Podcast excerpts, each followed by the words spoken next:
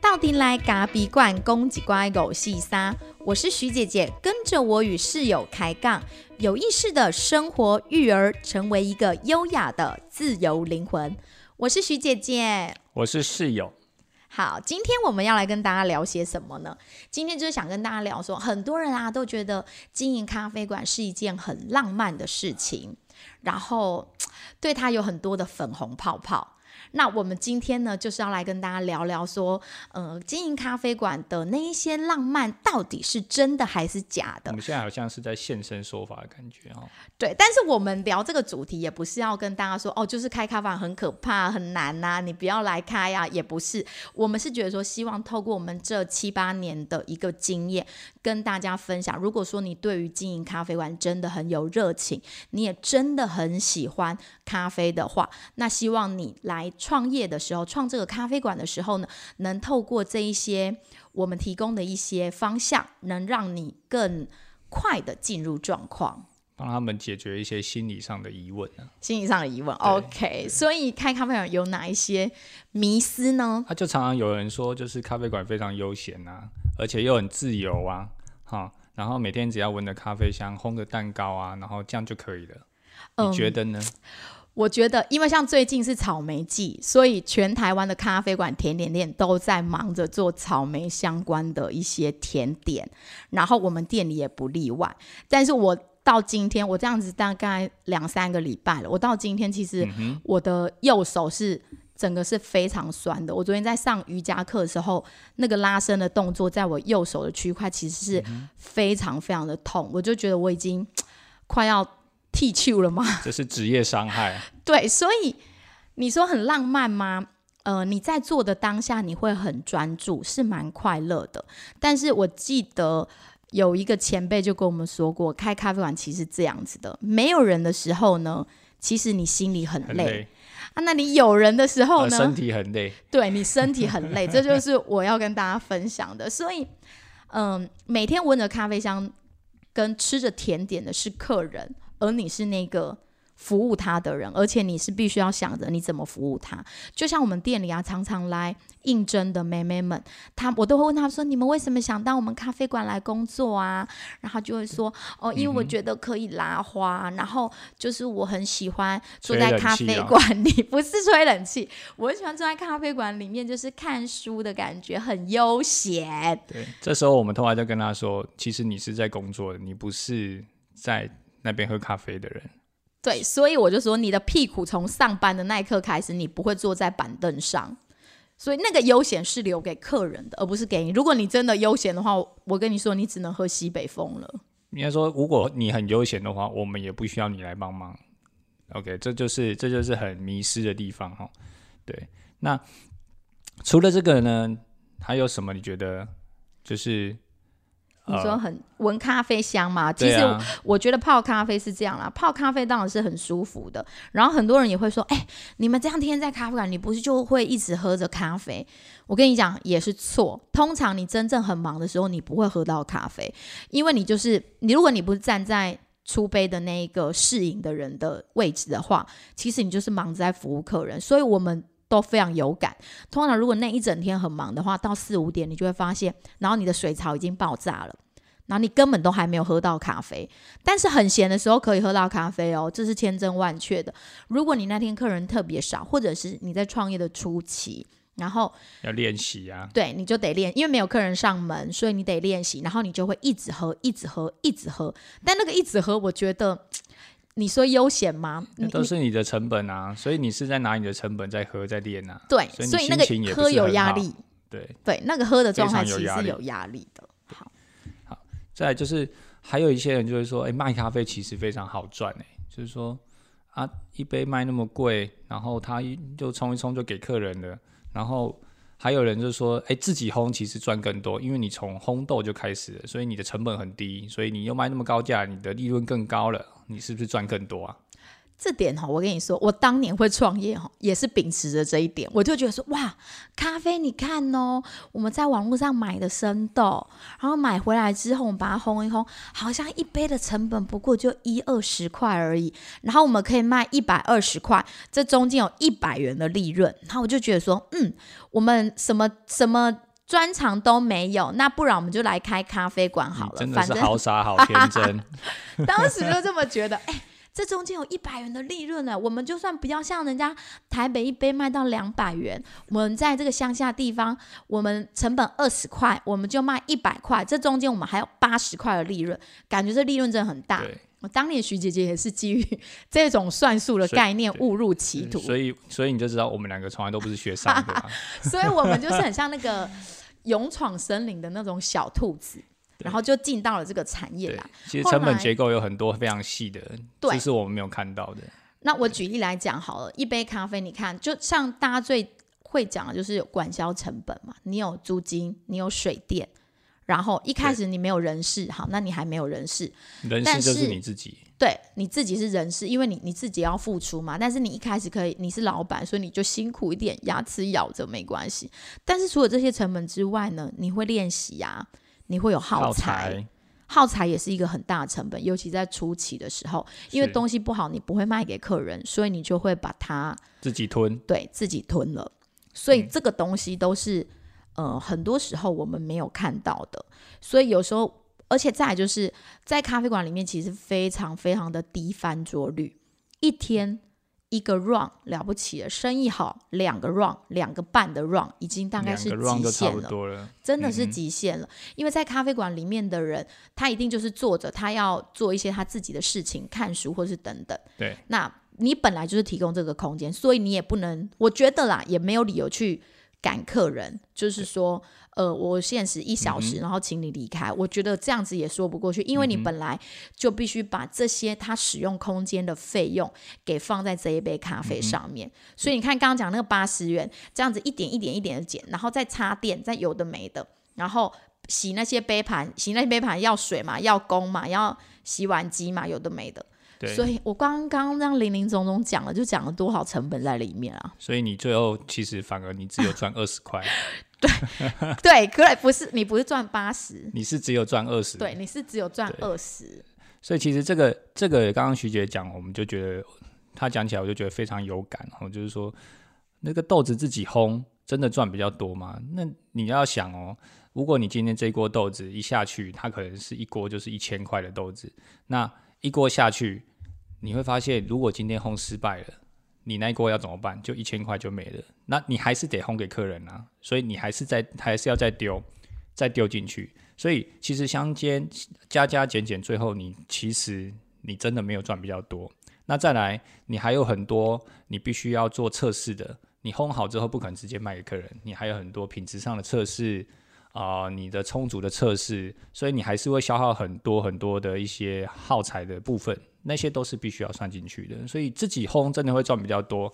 那只是看到中间的数数字加减之后变大，你好像觉得赚比较多，但是其实你没有算到一些隐含成本在里面。但就经营咖啡馆，它不是只有数字的加减。对，因为烘豆的话，像我们必须要除豆的空间，有时候甚至还要给那些咖啡豆，因为台湾很湿热，你还给它开空调。哎，对，睡冰箱，然后。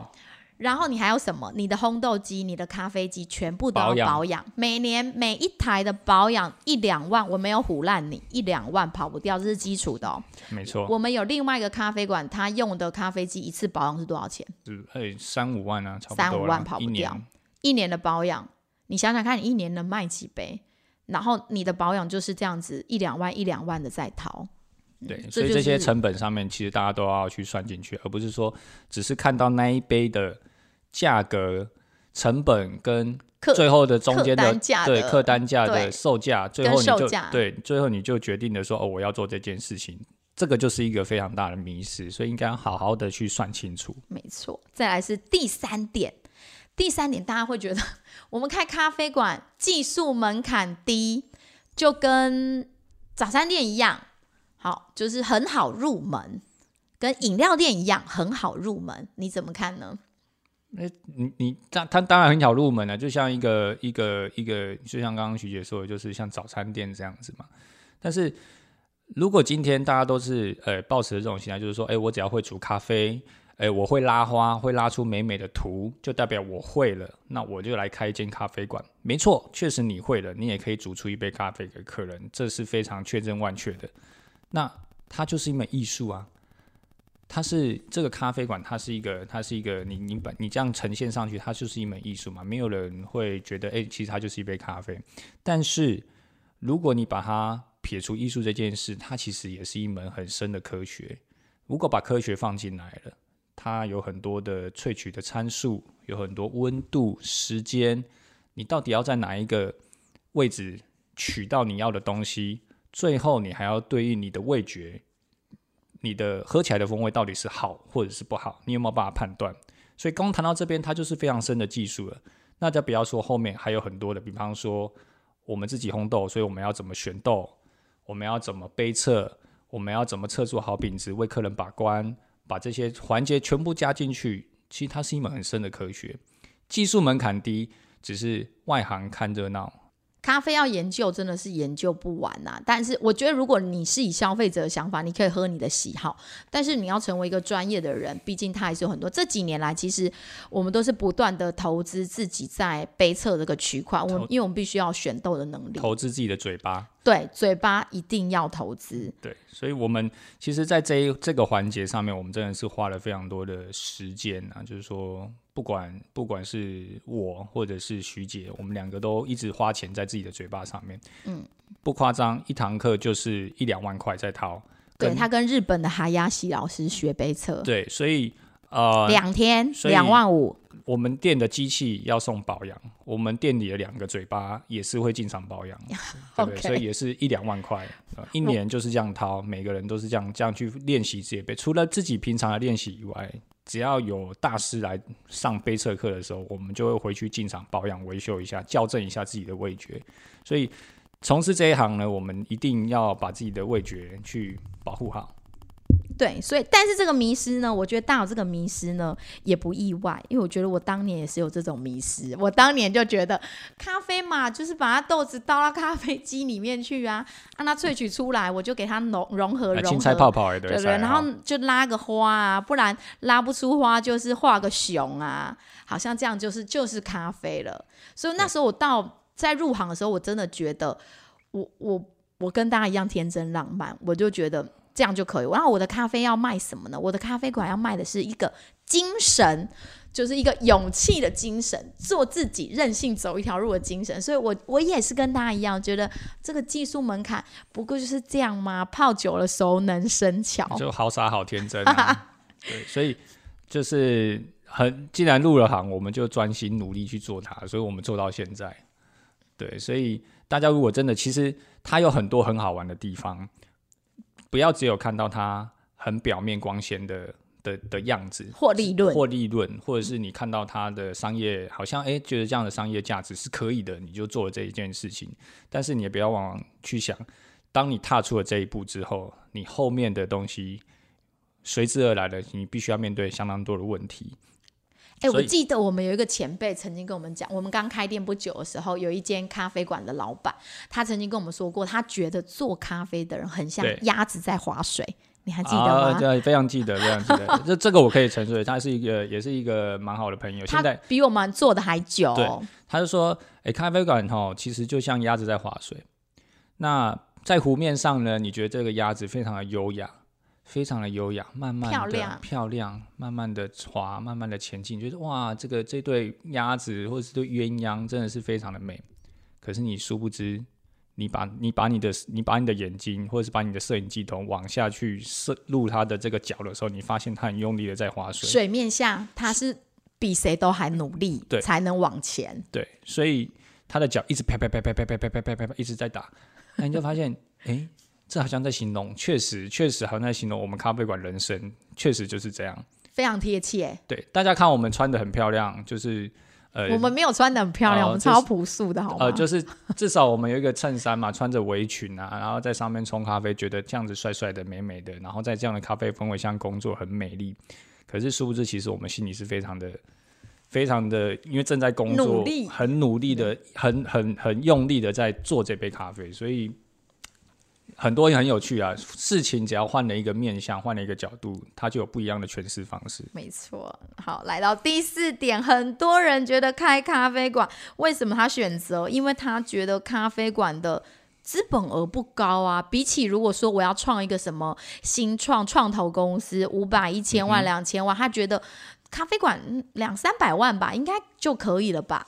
两三百万只是你买很普通的东西哎、就是你的，比方说你的设备哦，我们不要买太好，好、然后你的装潢啊不要用太好，你的桌椅啊可以就好，IKEA 买一买，或者是你的这些吧台内的东西，简单简简单单就好了，两百万差不多啦，很好花，很快，对你就会发现你两百万很不值钱，因为随便买就两百万，但是你如果你设备要像样一点呢？如如果果你要像样，你一个吧台就两百万了，还没谈到你的装就潢，是光是你的磨豆，磨豆机，起码要有个一两台嘛，啊因为你要手冲，你要意式，平均一台十万啦。对对，我们就简单来讲，现在公开价格随便一网络上 K 一就是十万，对啊，十万。好，你要拿世界赛用机，四五十万跑不掉啊。你说咖啡机的部分，，机呢？，OK。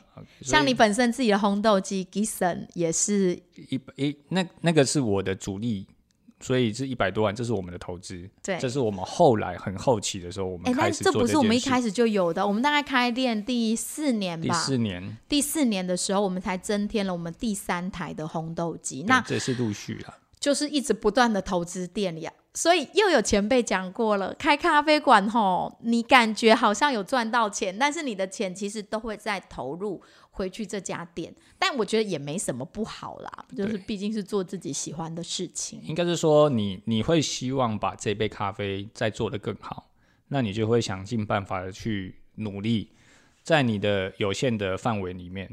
那当你觉得可以的，诶，我可以升级我的设备的时候，这时候就会升级，那你就会想要去提升自己，这个是对自己也是一种成就感。这这个时候你在开店中再升级的时候，对你来说其实这是一种成就感。那如果你是一开店你就要达到这样的设备的时候，其实我觉得那是很冒险的。对，有些人觉得就延伸到下面一点，就是他们觉得设备要好，然后装潢要疗愈，你怎么看呢？你觉得一开始这样风险大不大？那非常大啊！你你第一个，你以前可能是从事，不管你是不是从事咖啡例如说他是科技业，他有四五百万要来做自己的斜杠人生 OK，, 那我相信你只要你要去好好的拜拜，这第一个。第二个，你要遇到对，拜拜，为什么？你要求平安啊，求波比啊，让你遇到好的人跟对的人。OK，OK，他不要去削你这五百万。如果你这五百万被削的不打紧，你还没赚钱，你收一收，你这五百万就没了，你还倒赔对，因为有些人是拿去加盟，我们自己的好朋友就有亲身，就是以前的朋友、同事就有亲身的例子。他当时在我们，我们是属我们这种是独立咖啡馆，我们自己自加创盟的非常多了，。我们自创一个品牌，然后我我们没有投入那么大资本，可是他他因为他觉得咖啡嘛，因为那时候咖啡热，他就觉得说，那他就拿个两百万下去试试看，去找一个不知名的加盟，就真的是不知名的加盟，结果大概做了两年，对，在但是还是抵不过啦。我觉得这个市场的环境下，它非常的严峻，非常的险恶，所以你只要一面有生意，你又有人事压力、房租压力，所有压力都一上来的时候，你两百万很快就烧光了。真的很快就烧光。他后来大概近两年吧，应该是两年的时间。我们这张当中去看过他大概两次的时，间，两三次，两三次去看过他，因为我觉得在这个时候会一起创业的人都很很辛苦，所以我觉得很，因为自己走过，所以我都会给予很大的祝福，然后所以我就会去看看他，然后后来其实还是收起来了。对诸如此类的，就是因为很多，我觉得只要是我身边的朋友，我们只要他有开店的梦想，我们基本上我们都会希望能够去，不管能不能帮得上忙，但是我们一定会希望可以给他一些精神上的鼓励。就像当年我们在开店的时候也，其实也很多呃来自四面八方的朋友给我们鼓励一样，我们会希望把这个能量给，就是我们认识周边的朋友。那再回到就是说，呃，一开始投入机器设备。除了刚刚我讲的那几点，就是比较比较有趣啊，就是你一定要你一定要真的要遇到对的人啊，不然呃，或者你是富二代，爸爸妈妈要投资你，你才有办法。对，这个我们这个我们不没有办法去，没在我们讨论范围。这要选择你，这就是因果轮回嘛。我们讲的是小资创业啦，小资创咖啡馆。对，你这你谈到的是因果轮回，就是说，哎，你你要保佑你下一次投胎的时候可以投到富二富爸爸，对不对？所以，如果你一开始就投入这么高的。金额的设备进去之后，第一个很危险的地方是，它这么高的金额，你觉得你知道它怎么用吗？结果你煮出来跟人家普通的咖啡一样。对，嗯，所以咖啡在于设备固然很重要，但你如何使用它更重要。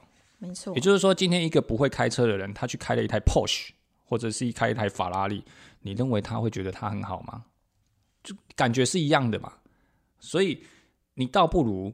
蹲下头来，弯下腰来，好好的去看看这台机器，它应该怎么去操作。买一台小型的机器，在家里自己先练习，熟悉它的原理，让自己知道说我为什么要这样做。这些这些咖啡机既然这么贵，它一定有很多的功能，它怎么使用？诶，变压、控温、缓升压、缓降压。怎么调？No how？你现在讲的是 No how？它里面到底对它到底是什么？那你如果不会用它，我跟你讲，你就买一台全自动意式咖啡机放在那边，可能还差不多，可能还煮的比较好一点。对，所以我说你一定要投投资设备，你一定要去了解它。你如果不了解它，那你倒不如不要投资，把钱省起来放在更有用的地方。这是这才是比较正确的选择。对，所以不要去追那些，我觉得追那些设备很像追名牌。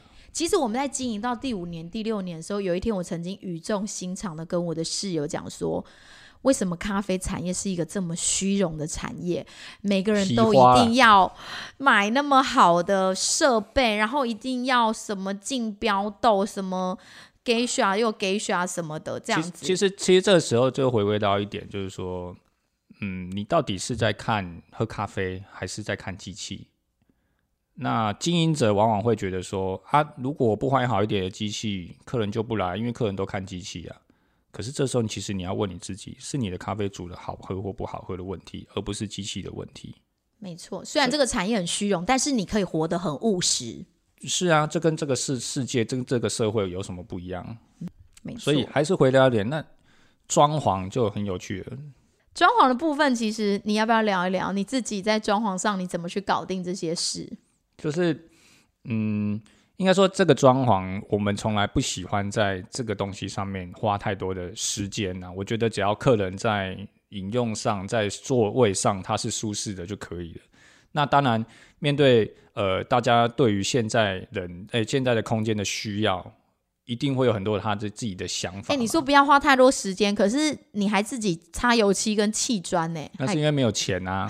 是，好了，我们我们第三次到目前的状态的时候，其实我们曾经有想过，呃，我们是不是也请设计师来帮我们设计一下，然后可以让我们的整个空间呢更像样？可设计师青菜几高的是能霸满。两百万呢？我觉得两百万真的很难赚，尤其是在经营咖啡馆这么多年。然后我我后来我们还是决定了，就是还是自己来，我们就请工班。这个时候，那个时候我们在在讨论这件事的时候，两百万，我们一想两百万，好，我们就开始评估这件事情。那假设以一杯咖啡卖一百块，我们还不谈它的获利，我们就谈你的卖价一百块来说好了。好没有获利就刚刚讲的二十块啊！你先听我讲。好，OK。两百万一杯咖啡，你卖一百块，你就是拿一百块的现金进来，但是成本我们不算。好，它就是一百块。你要卖几杯？两万杯。好，两万杯。你今天如果是你一天卖五十杯，五十杯，我跟你讲，你今天生意超级好。你一天卖五十杯，我们假设你每天生意都很好，一天卖五十杯，OK，五十杯咖啡。一百块，你需要几天？四百天，也就是一年多的时间。这只是你的，你你你收进来的是一年多的时间。那你再扣掉成本，再去回推，你最少需要三年到四年的时间，你才有办法把这两百万如放到你的口袋里面来。而且是你不吃不喝，哎，对你还没有扣那些东西，所以它有多难赚，只要做过的人都知道。所以装潢其实我觉得，呃，真的不用太虚荣。嗯，所以最后我们的选择就是，我们想要在这边增添一点什么东西，我们能够手做的。我们就尽量手做，但我们真的也很谢谢我们跟了我们七八年的客人，那时候给我们一些启发。其实那时候我们已经忙得有一点昏天暗地，又加上我说我们有两个孩子得照顾，所以我们才会想说，那要不然这一次我们就是有一种花钱来减低，对，花钱了，有点花钱来减低自己的负担。然后他就很语重心长的跟我们说，他就是跟着我们，真的是我们开店。前两个月他就来的客人非常熟，非常好对，非常非常好客。他就说：“你们夫妻只是太忙而已。我跟你讲，你们就去垦丁玩一玩，回来就可以再继续做。你们位置只是太少，你就算摆两个椅子在那边，你的客人还是会愿意去去做。那如果你请了设计师，这家店的味道变了，那就不就不是我们原本认识的你们了。然后后来听一听，他就在那边跟我。”促膝长谈了一个小时吧，不止啊，两个小时。然后我就想说，啊，好像讲的很有道理，而且他又是我们真的很核心、很核心的客人，而且他喝他看过很多很多的咖啡馆。我就说，可是现在的人都喜欢那种完美店啊，可以拍照打卡的地方。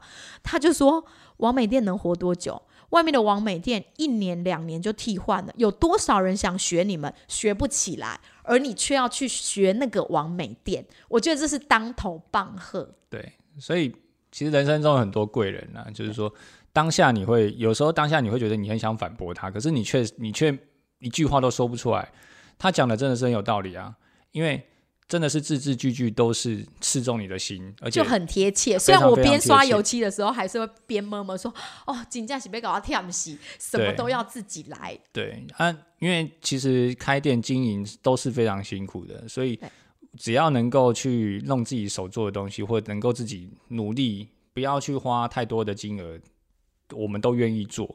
只是当时我们就觉得，哎，可是我们这样做一做，好像就觉得自己好像不像样，就是觉得拼拼凑凑的。对，但客人觉得有温度啊。对，但客人他那这个客人他就给我们非常建议，他觉得他就算你摆两张医疗啊在那边，他也愿意喝你那杯咖啡。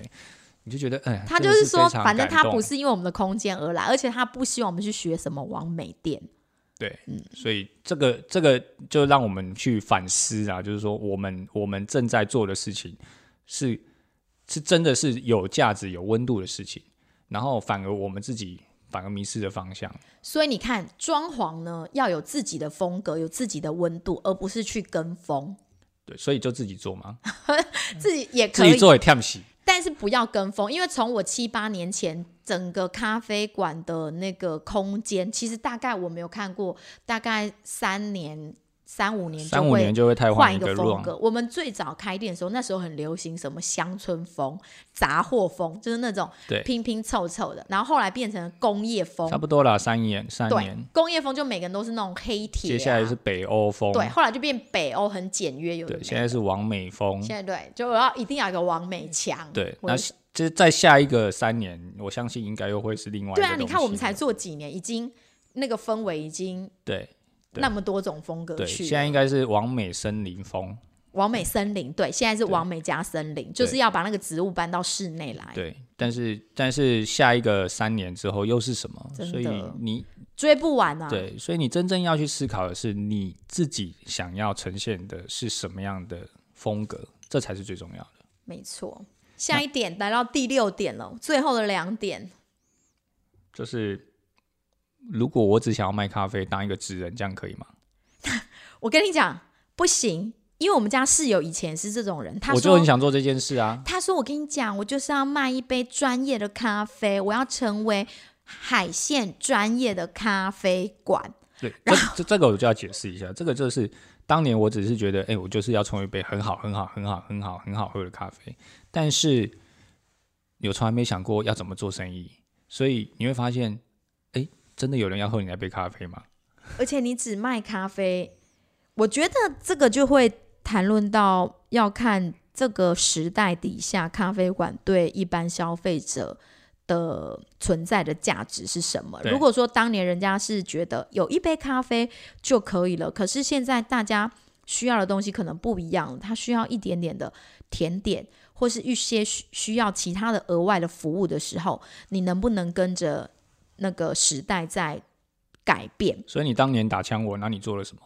然后我就开始做面包，我有卖过 sandwich，然后还有自己揉过面包卖。口袋面包、咸派，反正大概我跟你讲，所有咖啡馆能卖东西，徐姐姐我都卖过，我都做过。对，除了除了泡面跟火锅 以外，其实能卖肉桂卷，哈，我也我也卷过肉桂卷。当年肉桂卷还不是什么东西的时候，我们就不是什么东，你不能这样说。应该说，当年还没有很流行这个东西的时候，我有我也有试着做过什么肉桂卷、什么抹茶卷、抹茶卷。对，因为没有客人上门，你就会开始怀疑自己的商品是不是不受喜爱，然后你就会开始一直想着可以再做一些什么，做一些什么。那我觉得，在那个草创期，其实这些都没有办法成为规模经济，它就是一个你自己手做的东西，然后跟三五阿姨分享，或三五个客人分享。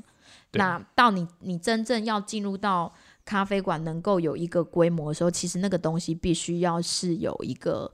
商业模式的，对，那所以我觉得，如果你只是单纯的想卖咖啡，因为在我们后期也有一些客人朋友陆续都有开店，那他们也会觉得说，他只想卖咖啡跟甜点，可是他的又快承受不起他的租金的时候，我就会真的给他建议说，嗯，你有没有想想看，你的咖啡馆还可以再提供客人一些什么？那虽然我觉得很多职人就是跟我们家室友一样，他就会觉得说。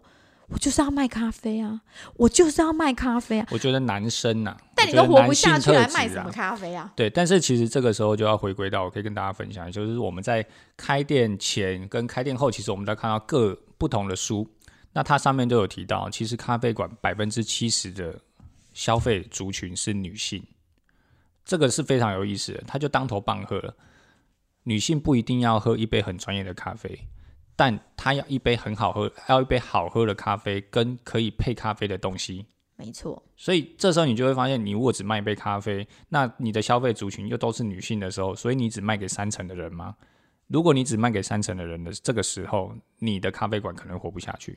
没错。其实，在我们咖啡馆很常面临的局面，就是我们的位置大概三四十个嘛，那很常坐在里面的全部都是女生，然后男生只有。一到两个，然后就是陪着他的伴侣来的，或是陪着朋友来的。对，这个族群很有意思，在我们店其实可以跟大家了解，让大家了解一下，就是说。如果是内用的客人，哎，大部分其实确实都是女性，女生，女生居多。那如果是外带啦，或者是购买咖啡豆，购买咖啡豆啦，或者是呃喝单品，想要呃跟我们有一些互动的，或者是要一些聊一些咖啡的，哎，确实都是男性。想聊咖啡专业的，确实都是男，确实是男生。一比例来讲，真的是如此。对，所以你你到底要卖哪一个客群，你要去设定清楚。那当然。如果你只想要当职人，那你吸引的当然就是那一群的客群。嗯，没错，不会没饭吃，但是你要很辛苦的去做这件事情。所以在我们开店第一年之后，我们就很有感的说，我们绝对不能当一间什么愤青、文青的咖啡馆。对，因为你应该会饿死。对，我觉得，我觉得你，我觉得不也不能这样说，应该说文青的咖啡馆，他们当然有自己的想法。那或许我们都觉得，其实我们当时的想法就是，或许他们其实。他们不不一定以咖啡为业啊，他们有一些是作家，有一些是创作者，有一些可能是独立音乐家，他们其实还是额外的收入。所以我们还是回到一点，就是不要只是看表面，他或许还有很多的其他的专才。对，所以你的咖啡馆到底要给别人什么？那最后一点就是，很多人觉得我的咖啡卖的便宜一点，客人一定会上来，所以没有客人的时候，我就开始从一百元，不然我卖九十好了，不然我卖八十好了。好，这件事情徐姐姐当年也做过哦。我原本的咖啡拿铁。我用纯鲜奶，而且是很好的豆子，我一杯卖九十元而已哦。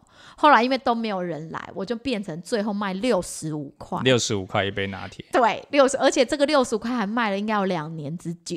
对对，每涨一次都会心痛一下。对，而且是从六十五要回到再回到九十一百是要五块五块的涨。你看我涨了几年？对，这个这个。这个有时候其实跟这就有点谈到比较属于所谓商业或行销的状态啊，就是说你到底要要卖多少的定价，你要先思考清楚，因为一旦定了之后，你要改就很难。那接下来的下一步，你就会做所谓的行销策略。那行销策略也要很精准，不要只是做所谓的销价竞争，它可能是可以很多的组合性的策略。如果你一昧只是做销价竞争，这时候你就是少收现金进来，然后去你原本只赚二十块，你又做了销价竞争，又在降低，你可能剩下十块，那你又给客人打个折，会员嘛，哦，又打个折，又折扣一下，你只剩五块。如果今天只有你，你连五块都可能都还吃不饱了，那怎么办？而且你绝对不要以为便宜客人就会来，你怎么便宜，你也不会比便利商店来的便宜。如果要便宜的咖啡的客人，在这个市场上，其实便利商店就提供了这个服务了。连锁超商确实就提供这样的服务了。你跟连锁超商有什么不一样？其实根据那个行政院经济部的一个。财政部啦，财政部财政统计资料的显示，其实大部分人在买咖啡，有五成以五成以上的人还是会去便利商店。没错，那去连锁的咖啡，就是我们市面上看得到，例如说像 Starbucks 那一种，有两成三的人会去这种店。那真正会到独立咖啡馆，像我们这种独立咖啡馆，其实只有一成六左右的人，那其实非常非常小众，代表他是很重视咖啡品质的人，而且他也是比较重视一些生活质感的人，就是这么一成多的人，我们得去分食这块大饼，所以你真的得去思考，你如果说你想创一间独立的咖啡馆，你能提供人家的服务到底是什么？对。那倒不如还不如说不定开一间鸡排店可能会好一点哦。对啊，所以就是刚刚讲到的其中一个迷失啊。你觉得资本额 两三百万很低，一两百万很低，可是人家鸡排店只要多少元多少钱就可以创业了？对啊，说不定三五十万，我们不是没有研究啦，但是说不定三五十万。不是啊，之前你姑姑不是有鸡排店顶给别人吗？哎，十二十二万哦，在台新北哦，新北市新北十二万就可以，还教他技术，对，还教他技术，好，非常教他怎么炸。教他怎么炸，姑姑炸了几年？二十年啊，炸二十年要退休，然后顶给一个年轻人。对对，你看，所以你说开咖啡馆的资本额低吗？真的低吗？如果相对换算下比较上来说，如果都是餐饮业，它其实是算高的，算高哎，真的算高哎。你你随便买买一两百两三百万哎。对，咖啡馆其实很有趣，它不算是一个很高单价的地方，因为一杯咖啡就一百多。但是它却是一个非常低翻桌率的地方，也就是说，如果今天进去餐厅里面，我一消费，它可能是四百块、五百块，那做两个小时，每个人客单价做两个小时很合理吧？可是不要傻了，咖啡馆每个人客单价一百五十块到两百五十块之间，了不起了。那这个客单价，他做你三个小时、四个小时的时候。你能够去换算吗？如果有一轮，你今天生意算很好了。如果你位置不多，只有十个位置以内，那你就要去思考你的客单价、跟你的卖价，还有你的营运的状况，是不是能够支支持继续支持下去？没错，所以开咖啡馆看起来是真的很浪漫。如果你把它当成是一个人生的置业在耕耘的话，我觉得它是可以很浪漫的。但是在这个浪漫的背后，你必须去思考，客人为什么要来来喝你这一杯浪漫的咖啡？你的这杯咖啡，我我室友曾经跟我讲过啦，别人都不会因为你这杯咖啡多好而来，永远不会。什么东西到处都有，好吃的鸡排也是到处有，在台湾就是遍地开花，咖啡馆也到处都有，好喝的咖啡也到处都有，好喝的甜点也到处都有，好吃的炸鸡排也到处都有。那大家为什么要来你的咖啡馆？你要去思考。如果你今天想开咖啡馆，你要去思考，你的咖啡馆除了提供咖啡以外，你还提供了客人一些什么？你在消费者心里有一些什么？我举例来讲好了，像今年度，其实我觉得开咖啡馆的人还是很多，因为我们光是刚过一个年之外。就陆续都有一些朋友来跟我们说他想创业的事情，那我都会问他说：“哎，那你想开咖啡馆？你想要开什么样的咖啡馆？”那有些人就会跟我说：“哦，他可能要结合夜景的。”那有些人可能觉得说：“哦，他想要结合音乐的。”那有些人可能是想结合一些画画的部分。那我觉得蛮好的，因为我觉得单纯的咖啡馆，你要在现今的现金形态的一个。状态下去找到一个定位，其实不容易。那如果你能有一些不同的加成，也许能帮助你。我我不敢说一定有帮助，但是我会觉得说，至少你的机会会多了那么一点点。对，但在这边分享这样子的一个咖啡馆的这个经营，就是帮大家破除一些迷思啊，同时也是增进大家呃解决大家可能心理上的一些疑问。其实我们最想要做的是，呃，我们很很我们当然希望大家可以开店都可以很顺利，而且可以慢慢做，然后可以很持久，可以很成功。但是事与愿违，常常有很多的因素，外在因素不可控。但只要呃我们身边的朋友或者是也有来询问，呃希望可以呃跟我们合作或者是什么样的状况下，其实我们都非常愿意的去帮忙。就像当年我们创业一样，因为我们看到他，其实我们真的就像看到当年的自己那样子的无没无力感嘛，或者说无助。也没有办法去，没有啦，不会无助来找我们的人，我觉得他们都有一种有方向啊，有热情，有热情。当年的那个热情，他他就会，因为他一条船在，但会惶恐。他一条船在汪洋上滑，他总会想要找到一个地方去靠岸。他需要一个浮木。对，所以我们就会希望说，我们是不是能够成为那个浮木嘛？就是说，我们能够帮助的，我们都尽量帮助他。对对，好，今天就先跟大家聊到这里。那最后呢，也跟大家分享一句话。嗯，现在的社会大家都很想要创业，也想要做一些投资，尤其你是上班族的部分，你又更想要觉得有一些些的可能。但是我觉得这些年来，我觉得相信绝对不亏损的投资就是投资你自己，尤其是你是年轻，更应该投资自己。像我们这些年来虽然创业了，但是我觉得我们也一直一直的在投资自己，只有投资在自己身上才是不亏损的。那没有奇迹。只有累积送给大家。那如果你喜欢徐姐跟室友的节目的话，一定要记得订阅我们的频道，并帮我们按下五颗星。据说 Apple Podcast 的上面的那个星啊，不能一颗一颗点哦，要一次这样划过去。如果你一颗一颗点，很可能就会点到只有一颗星。据说不好操作啦，我再来试试看。那。很很高兴能在这边跟大家分享，谢谢大家，拜拜，拜拜。